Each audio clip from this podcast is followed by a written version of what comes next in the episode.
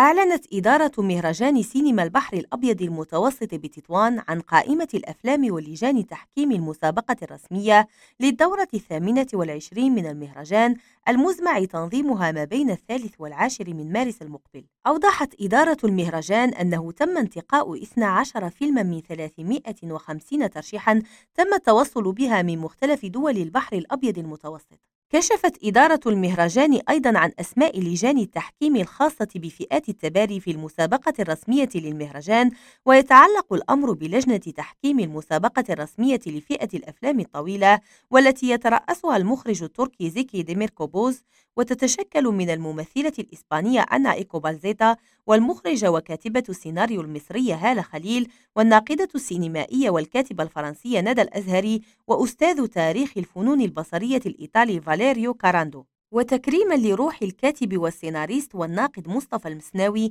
الذي وافته المنية سنة 2015 أطلقت إدارة المهرجان اسمه على لجنة النقد. سنة الوهابي ريم راديو تطوان.